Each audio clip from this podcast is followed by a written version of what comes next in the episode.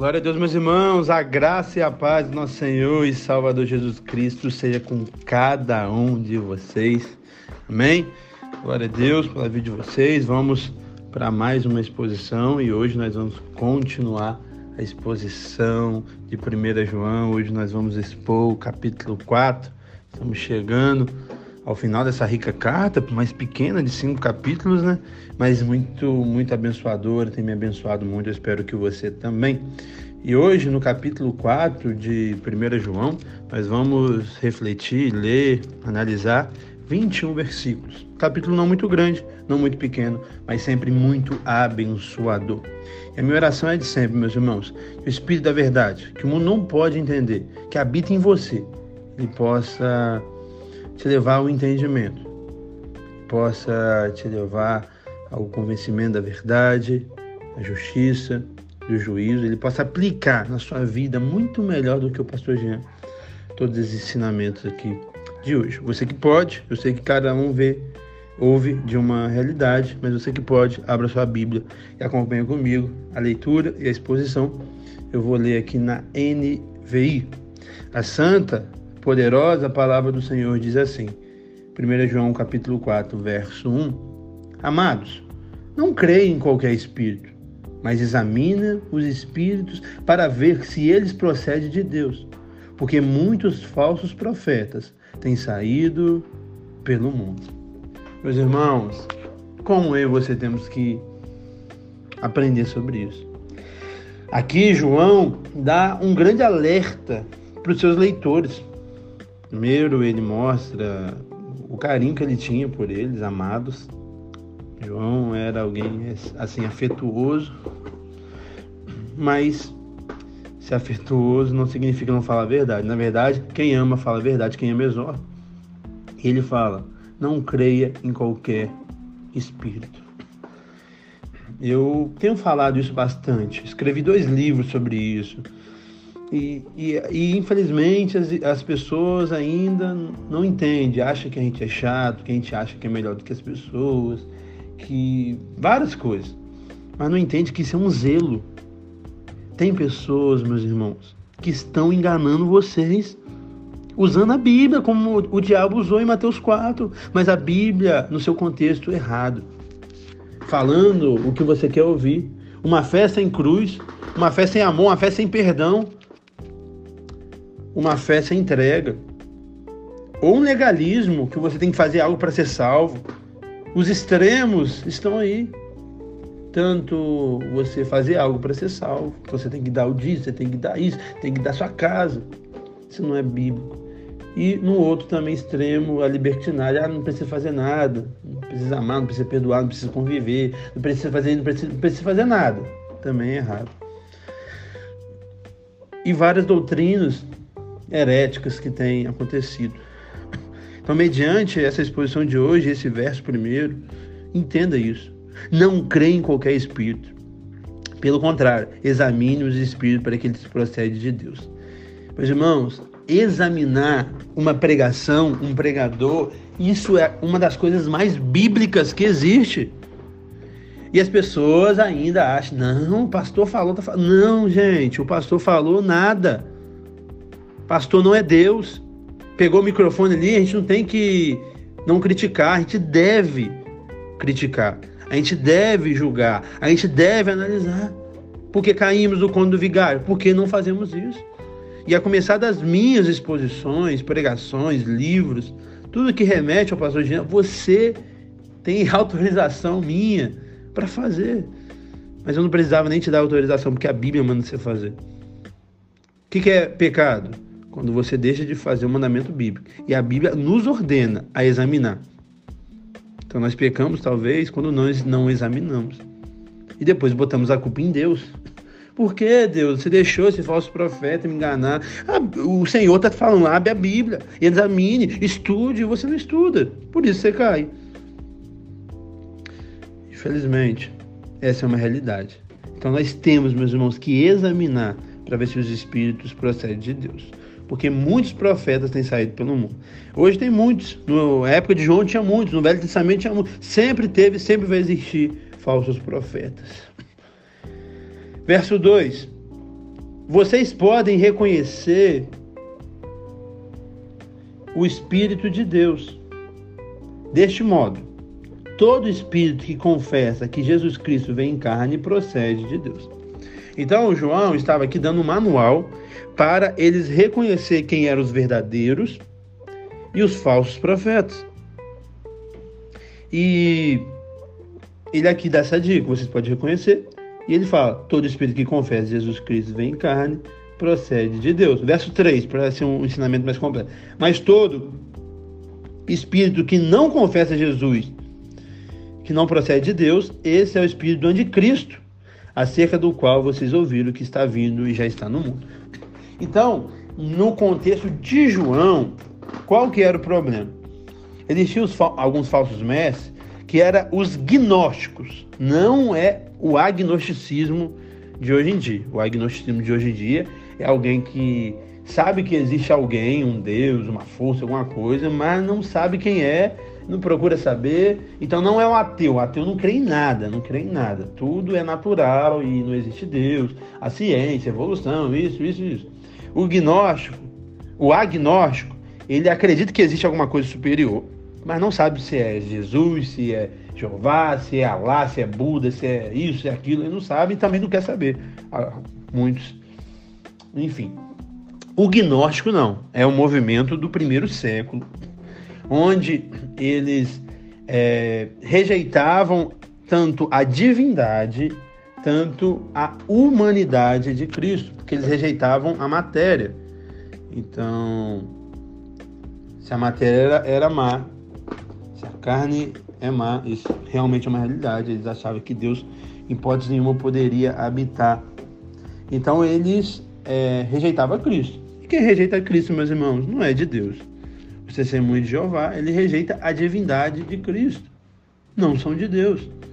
Outros segmentos, eu não sei. A qualquer lugar, pode ser uma igreja que se diz evangélica, que rejeita a divindade de Cristo, não é de Deus. E aqui é uma realidade deles. Como que a gente pode aplicar para os nossos dias? Alguém, meus irmãos, que rejeita as doutrinas basilares da fé cristã, que não é eu que defino, e sim a Bíblia, no seu contexto. Salvação pela graça.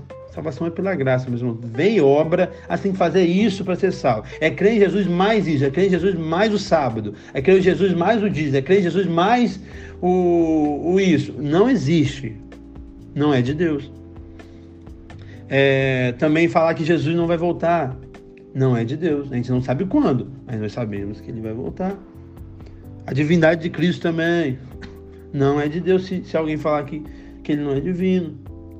Então, por mais que nós temos presbiterianos, batistas, assembleanos, pessoas diferentes, algumas coisas secundárias, as primordiais e as bases nós temos a mesma. Então é isso. Aqui João ele dá um manual prático para as pessoas daquela época que de alguma forma se aplica, mas essa heresia é bem menor hoje em dia. Hoje existem outras heresias, o legalismo e, o, e a libertinagem, que são, acho que, muito mais latentes, a distorção teológica, enfim. Mas é isso. E toda essa realidade que João traz no, capítulo, no verso 2 e 3 é uma realidade bíblica, desde os profetas apontando para Cristo, desde os evangelhos, entendeu? Então, é como hoje em dia, então, pastor, eu, eu reconheço quem não vem de Deus. Analisa a Bíblia. Se ele está fazendo, falando algo contrário à Bíblia, ele não é de Deus. Mas aí que está o X da questão. Não é só citar um versículo, porque citar um versículo, Satanás citou em Mateus 4. É analisar o contexto para ver se realmente esse versículo está falando aquilo.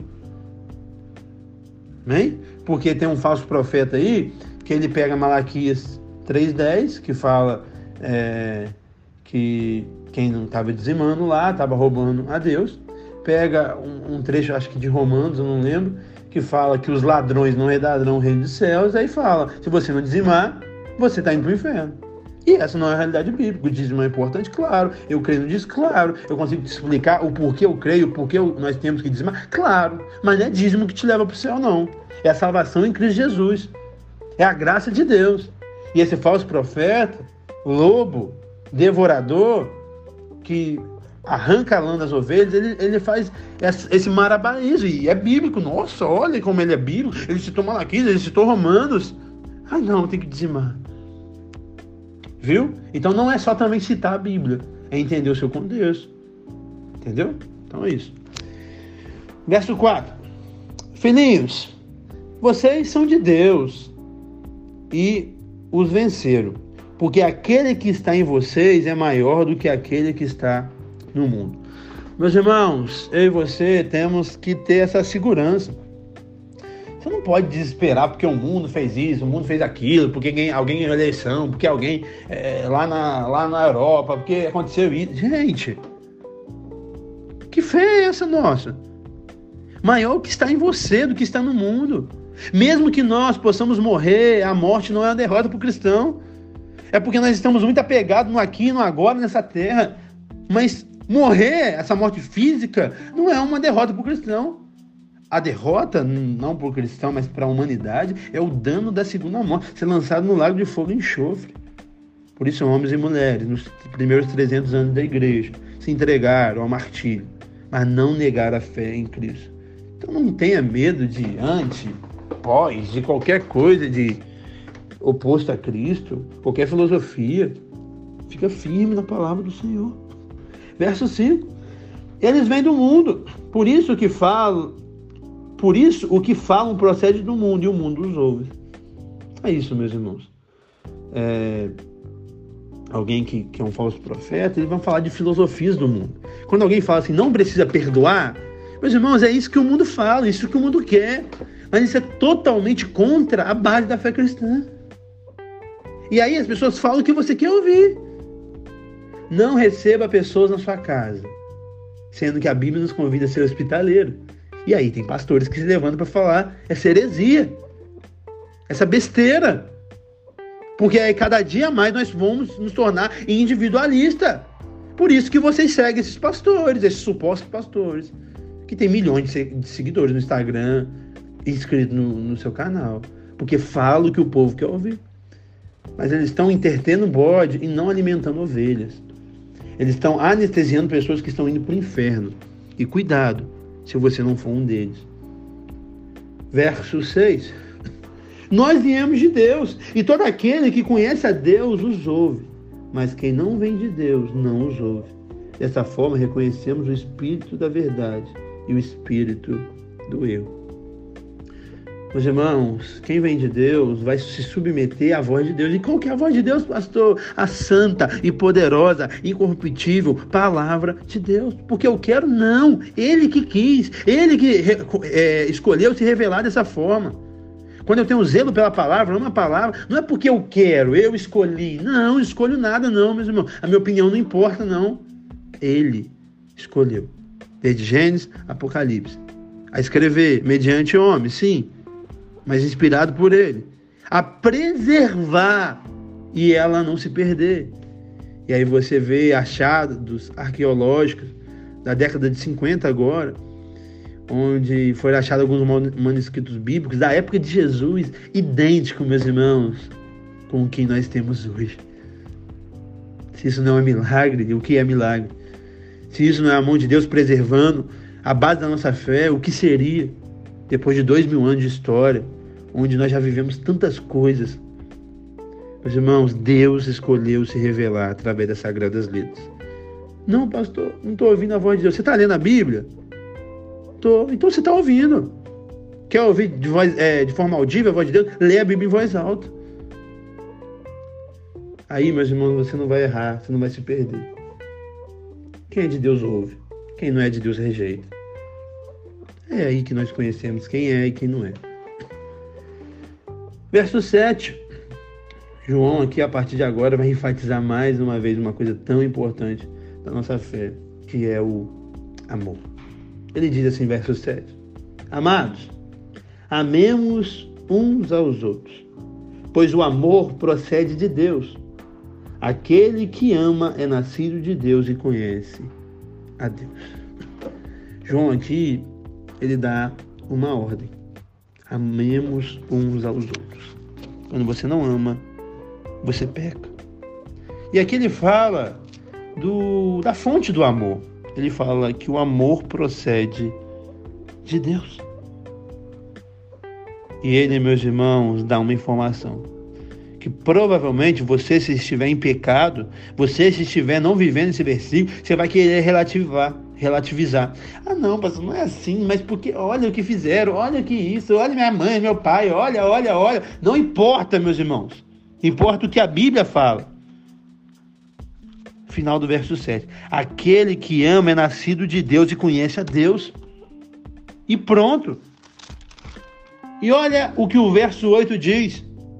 Aquele que não ama, aquele, ou melhor, desculpa, quem não ama não conhece a Deus.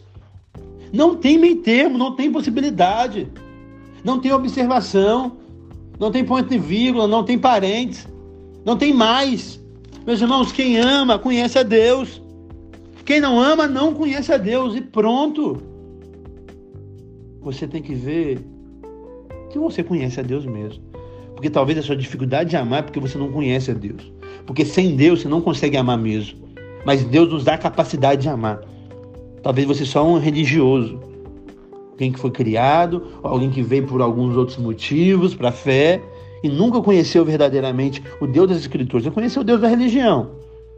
O Deus verdadeiro, ele vai te levar a amar. Porque, verso 8, finalzinho. Porque Deus é amor. Deus é amor. Essa é a essência dele. E se somos filhos dele, temos que ter o DNA do Pai. O DNA de Deus é o amor. Verso 9.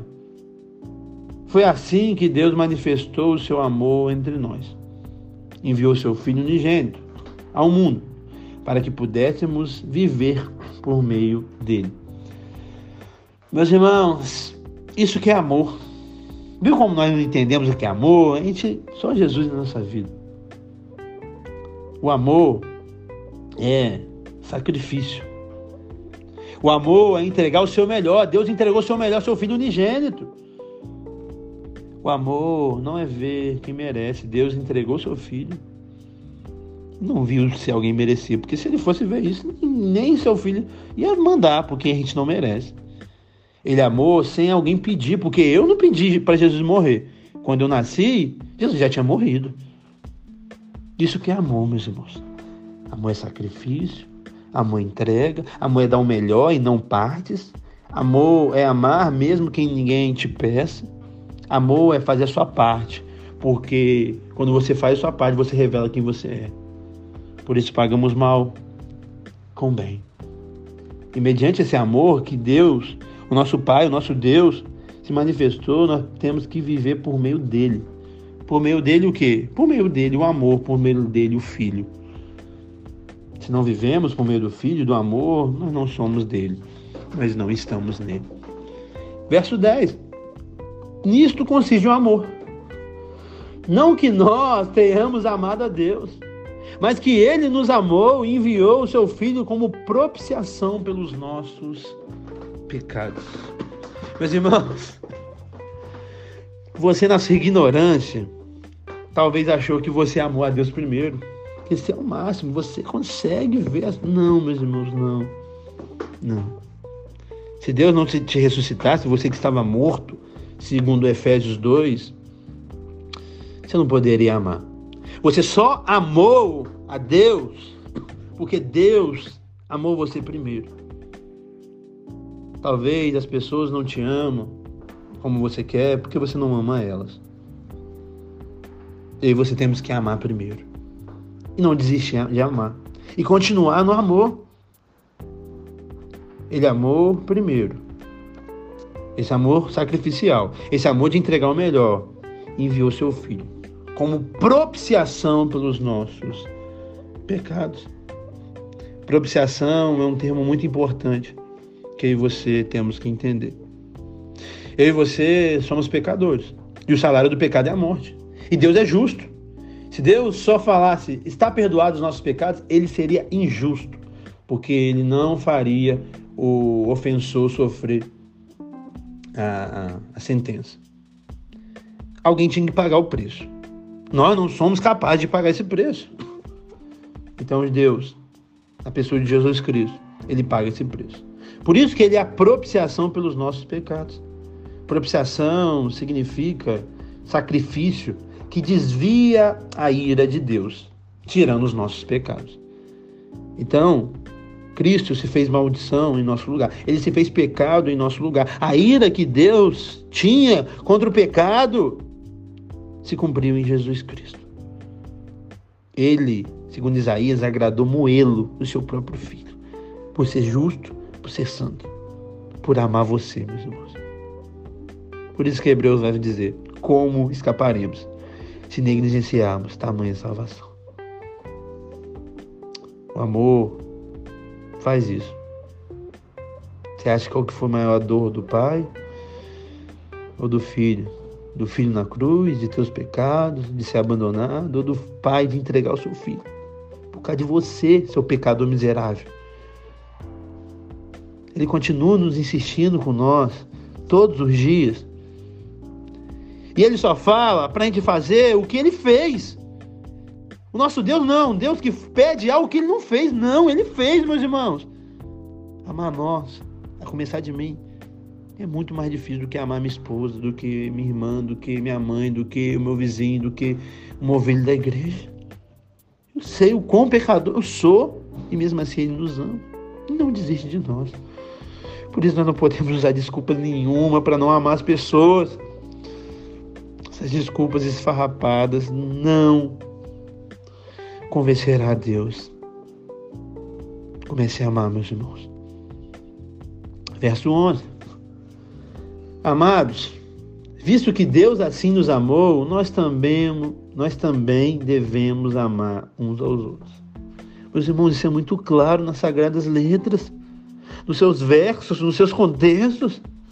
Como que você tem a audácia de usar desculpa para não amar? Para mim, Acho que essa é uma das maiores heresias. Convidar ou dar um jeitinho para não amar as pessoas. Nós não entendemos o que é amor, bem verdade. 1 Coríntios 13 diz que é amor. Hebreus diz que é amor. A pessoa de Jesus diz que é amor.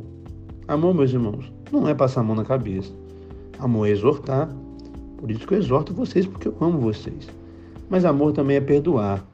Amor também é conviver, meus irmãos. Não fale que você ama alguém que você não convive com essa pessoa. E aí, quando eu falo isso, não é que a pessoa não quer conviver com você. Aí é problema da pessoa. Você não consegue convencer ninguém. Quem convence o homem é só o Espírito Santo de Deus. Quando eu falo isso, é quando você que se diz cristão não quer conviver com pessoas. Aí você não entendeu nada. Você não entendeu nada o que é a fé cristã. Nada. Que você possa se arrepender e viver de maneira bíblica, digna do Evangelho de Cristo. Que possamos amar como Ele nos amou. Ele não viu se a gente merecia. Ele sacrificou para nos amar. Ele entregou o seu melhor. Ele restaurou a comunhão. Por isso que o perdão que eu acredito que é o bíblico é o restaurador de comunhão. Perdão, ah, eu estou aqui, mas você passa lá na outra rua, isso não é perdão. Isso é mentira. Vocês estão mentindo para vocês mesmos. Perdão bíblico é restaurador. Deus nos perdoou e tem relacionamento conosco todos os dias. Isso que é o perdão bíblico. Não vem inventar perdão, não, porque você é carnal, não. Verso 12. Ninguém jamais viu a Deus. Se amamos uns aos outros, Deus permanece em nós e o seu amor está aperfeiçoado em nós. Meus irmãos, você sabe como o mundo vai ver a Deus? Quando nós começarmos a amar. Porque quando nós amamos, Deus permanece em nós. Quando nós amamos, somos aperfeiçoados. O próprio Jesus vai dizer nos evangelhos que assim saberão que sois meus discípulos, se amardes uns aos outros. O que é ser um discípulo? É falar varão e varô? Não. É botar terno ou saia? Não. É falar em línguas? Não. É cair no chão? Não. É ir na lagoinha? Não. É fazer o. Não. O que é ser cristão? Amar. Eu sei que hoje em dia, pela essa agenda diabólica também, falsa, herética, que a gente tem confundido o amor. As pessoas falam de amor, ah, vocês não estão amando, vocês estão falando isso contra esse grupo, isso não é amor. Nada, Nina, não. A Bíblia é enfática que amor é falar a verdade. Entendeu? mas a verdade é em amor. A gente acha que amor é aceitar tudo de qualquer maneira. Isso não é amor. Não é amor. Amor é falar a verdade, amor é receber, amor é perdoar. Amor é estar apto para tomar outro, para ser ferido mais uma vez. Quando Jesus fala, toma, é, um tapa na cara, na, numa fase da outra, é estar disponível para, se preciso for, ser ferido de novo. Mas não desistir da relação porque você foi ferido. Por que nós desistimos? Porque você só pensa muito em você. Você é egocêntrico. Você acha que você é o centro da fé. Sendo que a fé cristã te convida a servir, não ser servido. A fé cristã te convida a pensar no outro, não em você. Filipenses 2, verso 4 é muito enfático nisso. A fé cristã não é egocêntrica, e sim outrocêntrica. O outro está na frente do eu. Você não ama porque você pensa em você demais. E não aprende com Jesus que não pensou nele mesmo e sim pensou em nós, na nossa salvação. Por isso, meus irmãos, as pessoas vão ver a Deus quando nós começarmos a amar. Verso 13. Sabemos que permanecemos nele e ele em nós porque ele nos deu o seu Espírito. O Espírito Santo, meus irmãos, está em nós. Ele é o penhor da nossa salvação. Ele que nos convence do pecado, da justiça e do juízo. Por isso eu não creio, meus irmãos, que alguém que fala que tem experiência com o Espírito Santo, que faz isso, aquilo, outro, mas não perdoa ninguém, não ama ninguém, não sabe conviver com ninguém. Essa pessoa não é de Deus, não tem o Espírito Santo. Tem essas loucuras aí que os outros falam que é Espírito Santo, mas o Espírito Santo bíblico não tem. O Espírito Santo vai te levar para a comunhão. O Espírito Santo vai te levar para a santidade. E aí você faz, acontece, roda, sapateia e fala que tem o Espírito Santo e está 30 anos sem falar com seus pais? Que Espírito Santo é esse? Nós temos que voltar para as Sagradas Letras, meus irmãos. Verso 14. E vimos e testemunhamos que o Pai enviou seu Filho para ser Salvador do mundo. Olha que grande amor que nós recebemos. 15. Se alguém confessa publicamente que Jesus é o Filho de Deus, Deus permanece nele e ele em Deus. Conversar publicamente, meus irmãos, não é só falar, por mais que é importante. Você que ainda não fez essa profissão de fé pública, faça na sua igreja. O batismo também é essa forma de fazer. Mas quando a Bíblia fala sobre confessar publicamente, não é um ato, um dia ali, indo lá na frente no apelo ou no batismo. É uma vida de confessar publicamente. E segundo o contexto, que a Bíblia é analisada no seu contexto, uma das maiores formas de confessar Deus, Jesus, Espírito Santo, a Trindade, publicamente, é você amar as pessoas. publicamente. É isso. É isso. É viver os princípios do reino, meus irmãos. Porque se você achar que é um momento, você não entendeu nada. Você não entendeu nada. Não é um momento, é uma vida de confessar publicamente é não mentir para ganhar 10 reais a mais. Não vou, não vou. Um milhão, não vou, não vou mentir. É o meu princípio. E aí você deixa de confessar publicamente quando você mente. Quando você não perdoa, quando você faz coisas erradas. Aí você não está confessando. Mas se estamos nele, nós vamos confessar. Do que doer. Importante é confessar. E se confessamos e se vivemos essa vida Deus permanece conosco e nós em Deus. Verso 16. Assim conhecemos o amor que Deus tem por nós e confiamos nesse amor. À medida que você é, confessa, você conhece. E mediante esse conhecimento, nós confiamos, meus irmãos. Sabe por que você não confia em Deus? Porque você não conhece a Deus. É isso, simples. Se você crê num Deus que abriu o mar vermelho, que já curou várias doenças incuráveis, pelo menos para a medicina da Bíblia e até para a medicina de hoje, temos vários testemunhos. Se você crê num Deus que para a tempestade, que faz a tempestade, meus irmãos, que faz o maior milagre para mim, que é mudar o coração de um pecador, como eu, o maior entre vós. Como eu não confio nele? Mediante o meu pequenininho problema. Talvez para mim é grande, sim, respeito. Estou ridicularizando o seu problema, não, hipótese nenhuma. Mas comparado ao nosso Deus, nosso problema é pequeno. Porque nós não confiamos e desesperamos? Porque nós não conhecemos. O dia que você conhecer a Deus verdadeiramente, você não vai desesperar, meus irmãos.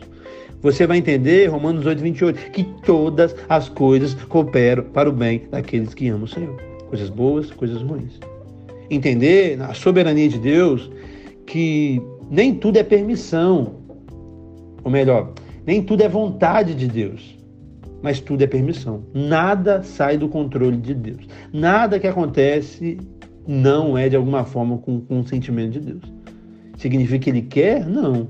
Significa que ele ama a maldade nossa ou do mundo? Não. Mas de alguma forma ele permitiu. Porque se não quisesse, não, não aconteceria. E se ele permitiu, por mais que não seja a vontade dele, existe um propósito. Talvez nos ensinar, nos aperfeiçoar, nos forjar. Foi assim que ele fez com Jó. Quando ele precisava abençoar Jó e precisava de alguém que só Satanás poderia ser esse alguém, porque ninguém pode fazer melhor do que Satanás, que é destruir as pessoas, ele chamou Satanás. E aí, Satanás fez um trabalho que só Satanás poderia fazer. E Satanás fez esse trabalho para abençoar Jó. Que esse era o propósito de Deus, abençoar Jó. E aí, a partir desses acontecimentos, Jó conheceu a Deus, porque ele só ouvia, só conhecia de ouvir falar. Agora ele consegue até ver Deus. Mediante cada exposição bíblica, meus irmãos, porque a Bíblia é um, o melhor, a melhor fonte de conhecimento de Deus, eu conheço mais a Deus. Aqui eu estou quase expondo quase o Novo Testamento todo, de maneira um pouco mais rápida. Nas pregações da igreja eu sou um pouco mais profundo, então já expus Filipenses em 16 pregações, Jonas em 12, Mateus eu estou já com 40, mas vai dar bastante, vai dar quase 100 pregações. E cada exposição, a cada semana, eu conheço mais a Deus. Todos, todos os livros, meus irmãos. É Filipenses ali onde Paulo estava na prisão e se alegrou. Jonas, no Velho Testamento, que as pessoas taxam como um Deus diferente.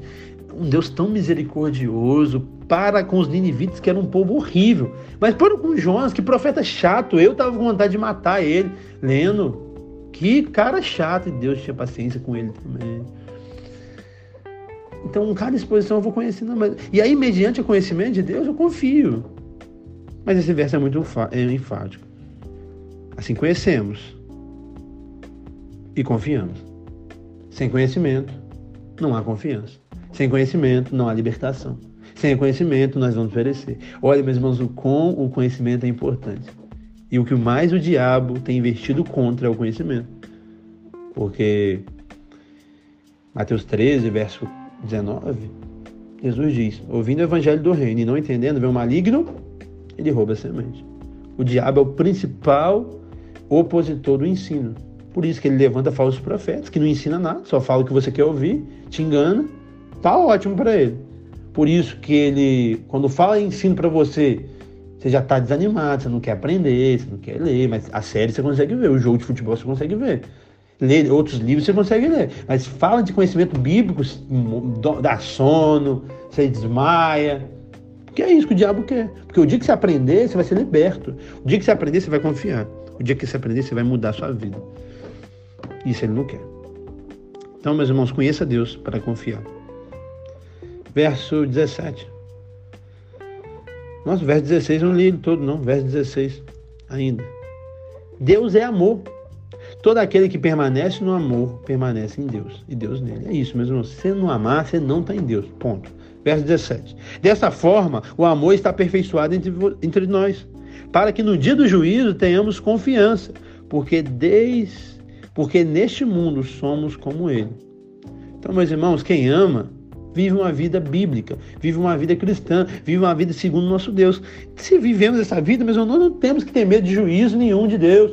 Deus vai voltar hoje, amanhã, daqui um ano, mil anos, eu vou morrer. Eu não sei, meus irmãos. Eu só sei que eu vou encontrar Ele, porque Ele me alcançou. Ele mudou minha vida. Eu estou vivendo conforme Ele quer. Não sem errar, sem errar, porque infelizmente nós erramos, mas sempre corrigindo meus erros, nunca achando certo errar, sempre se arrependendo dos meus pecados, não fazendo nada para ser salvo, porque a salvação é pela graça mas, faz, mas fazendo algo para demonstrar que eu sou salvo, porque o que fazemos demonstra a nossa salvação. Verso 18: No amor não há medo. Pelo contrário, o perfeito amor expulsa o medo, porque o medo supõe castigo. Aquele que tem medo não está aperfeiçoado no amor. Se você não conhece a Deus, você não confia em Deus. Se você não conhece a Deus e não confia em Deus, você tem medo. Mas se você conhece a Deus e confia em Deus, você não tem medo, meus irmãos. Se você tem medo de algo, de alguém, de algum acontecimento, convite bíblico que eu te faço. Conheça o Deus das Escrituras, meus irmãos. Conheça Ele. Porque você vai confiar. Se você confia, você não tem medo. Tem medo. Confie, meus irmãos. Conheça, meus irmãos, que o medo descerá e lá lançará fora. Perfeito amor. Mas já sabemos o endereço dele. Jesus Cristo de Nazaré. Verso 19. Nós amamos porque ele nos amou primeiro. Mais uma vez aqui enfático o grande e o primeiro amor de Deus. Não foi você que escolheu ele, foi ele que te escolheu. Não foi você que amou ele, foi ele que te amou. E mediante esse princípio bíblico e basilar, nós vamos para o verso 20. Um verso que os carnais esquecem que está na Bíblia. Os carnais querem arrumar um jeitinho, mas não tem jeitinho. Verso 20 é um decreto de Deus quando diz: Se alguém afirmar, abre aspas, eu amo a Deus, fecha aspas, mas odiar o seu irmão, Deus entende. Não, é porque ele foi ferido. Não, é porque ninguém sabe a história dele. Não, é porque a pessoa é muito ruim. É isso que está escrito? Não. Se alguém afirmar, abre aspas, eu amo a Deus, fecha aspas, mas odiar o seu irmão, o que, que essa pessoa é, pastor? Deus, me responde a minha oração. É mentiroso. Pois quem não ama o seu irmão, a quem vê, não pode não pode, não pode amar a Deus a quem não vê. Pronto, meus irmãos. Precisa de explicação para esse verso? É isso. Essa é a fé cristã. Por isso, sempre falo uma frase brilhante de C.S. Lewis. Se você busca uma religião confortável, essa não é o cristianismo. O cristianismo quer matar você, principalmente seu ego, seus preconceitos, seus achismos, não é sobre o que você acha, meus irmãos, que você assim, eu me sinto que, eu, que, eu, que Deus está tá bem comigo. Não, mas você está contra a palavra de Deus, você não está bem com Deus, não. E aqui é um diagnóstico, bonitão e bonitona, que fala que ama Deus, que chora na presença de Deus, que roda na presença de Deus, que faz na presença de Deus, mas odeia o seu irmão, você não ama Deus. Você é um mentiroso, filho do diabo. Isso que você é. João dá uma sentença. Cabe a nós aceitar, se arrepender, mudar o nosso coração, lutar contra isso ou ser indiferente. Relativizar a palavra do Senhor, como muitos fazem em vários versos.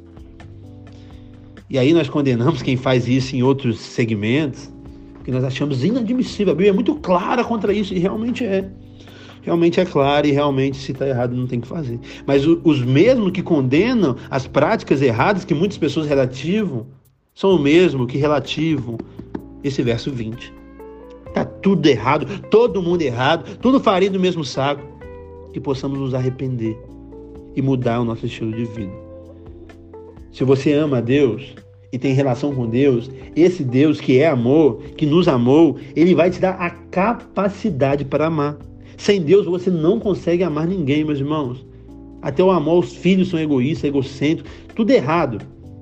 Mas com Deus você consegue amar até os seus inimigos e sentar à mesa para comer com eles e conviver com eles e ter um amor fraternal com eles. Com Deus, sem Deus não dá. Talvez você está tentando e não consegue porque você não tem Deus, gente só tem a religião. Mas se você tiver Deus, eu te garanto que você vai conseguir. Processo, claro, dia após dia, com certeza, meus irmãos. Eu não estou pregando misticismo, não de um dia para noite mudou, não. É um processo, mas você tem que lutar contra você. Quando você deixa essa. essa é, quando você perde essa batalha, ah, não, eu não consigo, que morra, eu tenho um ranço, você já perdeu e está fazendo a vontade do diabo. A vontade de Deus é que possamos amar. E pronto. Então, se eu estou em Deus, eu vou amar o próximo. Porque Ele vai me dar capacidade para amar o próximo. Então não fale, meus irmãos, que você odeia o seu irmão e ama a Deus. Essa frase não dá. Ou você fala, eu odeio meu irmão, odeio a Deus, odeio tudo, show de bola. Você está sendo mais sincero do que alguém que fala que odeia seu irmão e a mesma pessoa fala que ama a Deus. Das duas, das duas fontes não pode jorrar duas águas. As pessoas usam isso para falar de música. Tá, não tem nada falando de música ali. Ele está falando de maledicência. E é algo que infelizmente nós somos, maledicentes. Que Deus tenha misericórdia da sua vida e da minha, meus irmãos. Que possamos ser verdadeiros na nossa fé. Porque um dia chegar, chegará, que o joio será separado do trigo, que os peixes bons vão ser separados dos peixes ruins, que a falsidade que a gente vive aqui no juízo não vai conseguir prevalecer. Por isso que eu boto o dedo na sua ferida, provavelmente você não gostando, e aí eu não estou importando se você está gostando ou não, estou importando se você está sendo edificado. Você pode me odiar, meus irmãos, mas se você viver uma vida santa, eu vou amar sua atitude. Não precisa gostar de mim. Ah, não, você precisa, né? Por causa do, do versículo. Mas enfim, não precisa ser o seu melhor amigo, não é sobre isso, meus irmãos. Eu quero só que você mude de vida e viva uma vida bíblica. Não o que eu acho, o que eu acho não importa. O que a Bíblia acha, aí sim importa. Por isso que eu te falo a verdade, porque eu te amo. Não quero mentir para você. Ame mais, meus irmãos. Principalmente você que fala que ama a Deus. E o último verso, 21. Ele nos deu este mandamento. Quem ama a Deus também ama o seu irmão. Meus irmãos, é isso. É isso. Finalizou. Acabou. Tá bom? Ele nos deu uma. Não foi o Jean. Ah, o Jean está inventando. Não. Deus deu esse mandamento. Quem ama Deus, ame também seu irmão. Acabou. É uma via de, de é uma via contínua. O amor a Deus e o amor ao próximo. Não existe separação. Nós só amamos o próximo porque amamos a Deus. É isso. E se amamos a Deus, amamos o próximo. Não tem. O primeiro e o segundo mandamento não existe é, separação deles. É os dois, juntos, ligados. Que você possa se arrepender se você não tem amado. Que você possa refletir sobre os falsos profetas que te convida a não amar. Misericórdia. E que no que você precisar eu puder, eu estou aqui para te servir. Que você possa compartilhar esse áudio para mais pessoas ser alcançadas. Deus abençoe sua vida, meu irmão. Tchau, tchau.